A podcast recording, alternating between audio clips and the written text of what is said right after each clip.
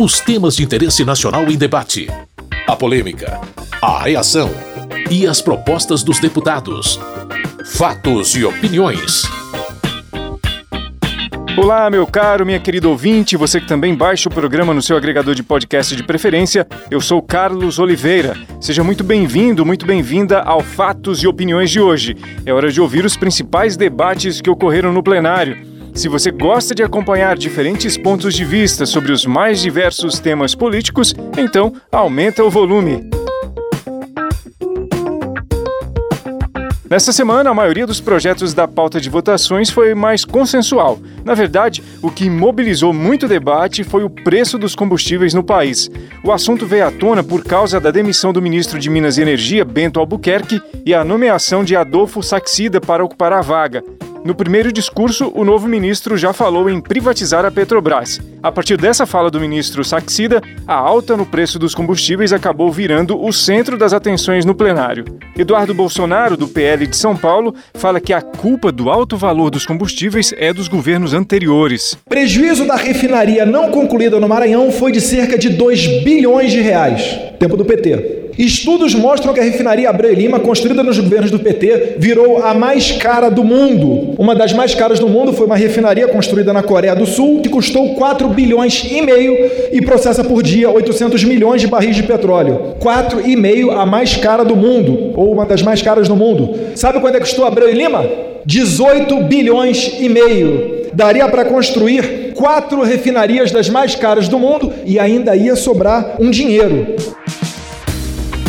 Na opinião de Perpétua Almeida, do PCdoB do Acre, se quisesse, o governo poderia atuar para reduzir o preço dos combustíveis. Não adianta ficar demitindo o ministro de Minas e Energias. Não adianta ficar trocando o presidente da Petrobras. Tem que trocar o cara que ocupa a cadeira de presidente da República. Porque Bolsonaro é o culpado. Nós não tínhamos antes essa política dolarizada do combustível no Brasil. Quem é o brasileiro que recebe em dólar? Só os acionistas da Petrobras. O povo brasileiro está passando fome. O salário mínimo perdeu o seu poder de compra. O povo brasileiro recebe em real, mas está comprando a gasolina, o diesel, tudo a preço de dólar. E isso é inaceitável, porque a culpa é do presidente Bolsonaro. Altineu Cortes, do PL do Rio de Janeiro, diz que quem critica o governo por causa do preço dos combustíveis não está apresentando a realidade dos fatos. Se o Brasil tivesse refinando o petróleo, que foi um projeto pensado daquele governo da Petrobras, aliás, um grande projeto, porque o que o Brasil tem que fazer é refinar para parar de importar o combustível. 30% do óleo diesel do país é importado. E o projeto não aconteceu por causa da corrupção do governo passado. Não é na conta do presidente Bolsonaro que pode entrar a corrupção que aconteceu no governo passado. Contra fatos no argumento. Para Renato Queiroz, do PSD de Roraima, o preço dos combustíveis no Brasil está num patamar nunca alcançado. Pela primeira vez na história do Brasil, hoje, no estado de Roraima, o preço do diesel está mais alto que o preço da gasolina. Senhores não se enganem de que isso não será uma realidade em breve no estado dos senhores. E aí eu digo para os senhores de forma reflexiva que o cidadão, ele não vai querer que a gente fique aqui nesse congresso discutindo de quem é a culpa, mas que a gente passe a procurar soluções para essa intolerável situação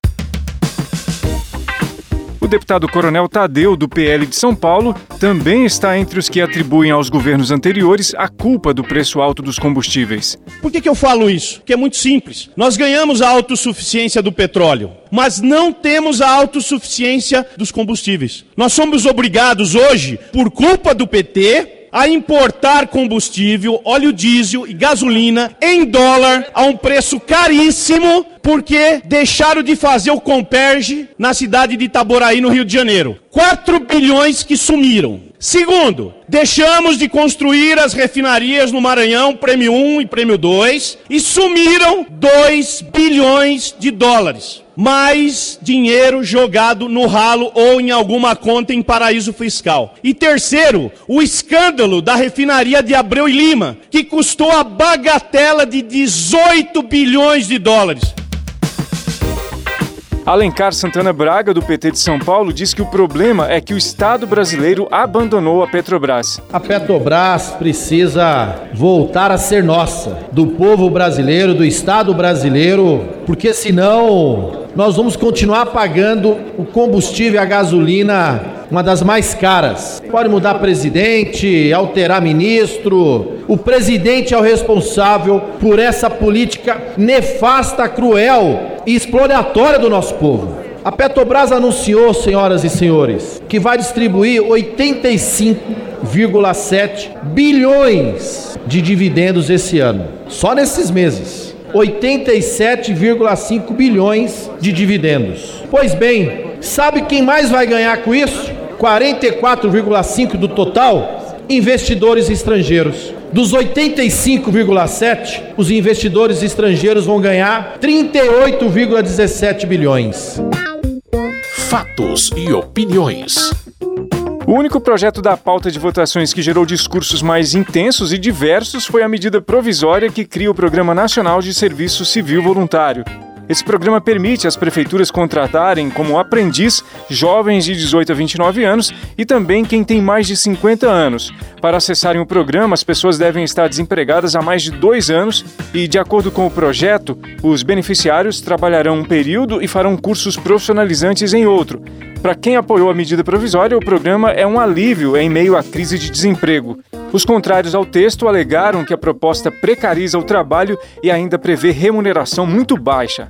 A líder do PSOL e deputada por São Paulo, Sâmia Bonfim, disse que a medida provisória não tem nada a ver com geração de emprego. Se trata de uma medida que visa precarizar as relações de trabalho e que imprime uma lógica de superexploração sobre o trabalho no Brasil. O desemprego aqui está sendo utilizado como um pretexto, inclusive eleitoreiro, para se imprimir um programa que, inclusive, não tem nenhum tipo de transparência e de controle social, o que em ano eleitoral é bastante complicado. Do que se trata? São contratações sem nenhum vínculo empregatício, sem nenhum direito trabalhista ou previdenciário assegurado, com um valor salarial de 572 reais. Isso é cerca de 47% o valor de um salário mínimo.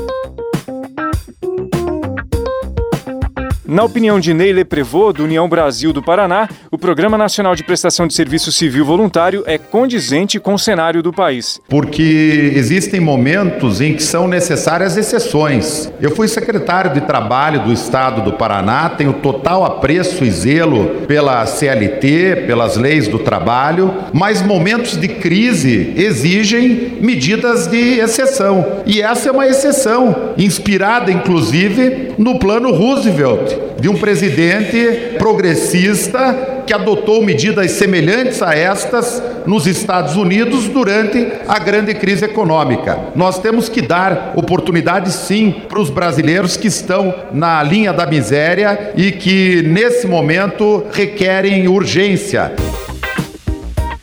Túlio Gadelha, da Rede de Pernambuco, argumentou que o salário mínimo já não seria suficiente, muito menos poderia ser a metade dele. O salário mínimo no Brasil é de R$ 1.212. Essa proposta do governo Bolsonaro corta a menos da metade do salário mínimo que nós temos hoje no Brasil. E tenta justificar dizendo que esse é um programa de voluntariado. E na justificativa, como se não bastasse, alega que é preciso aprovar esse programa porque 29% dos jovens estão desempregados. Então, presidente, não faz sentido chamar de voluntariado um programa que obriga o jovem a entrar no mercado de trabalho de maneira precária.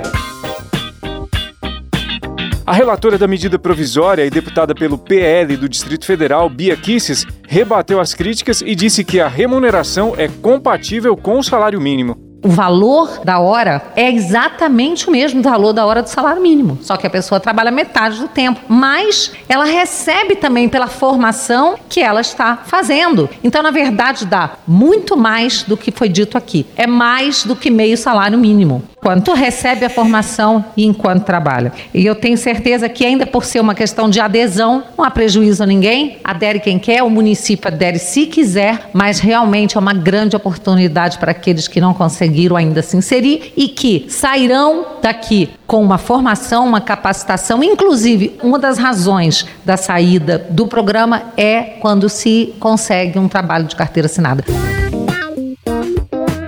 A medida provisória que cria o Programa Nacional de Serviço Civil Voluntário foi aprovada pela maioria dos deputados e deputadas. Falta agora a votação no Senado. Fatos e opiniões. O programa já está quase terminando, hoje mais curto, mas deixa eu listar para você aqui mais algumas das propostas aprovadas na Câmara nesta semana, mas que não tiveram tanto debate. Teve a medida provisória que permite o uso do Fundo para Aparelhamento e Operacionalização das Atividades FIM da Polícia Federal para financiar o plano de saúde da categoria e também para o pagamento de indenização por tempo de disponibilidade. O texto vai ao Senado.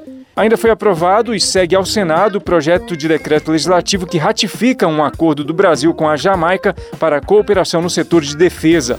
Se você quiser ter acesso a mais detalhes de todos os projetos votados e assuntos debatidos na Câmara, basta acessar o site www.câmara.leg.br. Com sonoplastia de Tony Ribeiro, esse foi o Fatos e Opiniões de hoje. Muito obrigado pela sua audiência, você que nos acompanha aqui pelo seu rádio ou que baixa o programa no seu agregador de podcast preferido. Na semana que vem tem mais. Até lá! Fatos e Opiniões. Os temas de interesse nacional em debate. A polêmica, a reação e as propostas dos deputados. Produção e apresentação: Carlos Oliveira.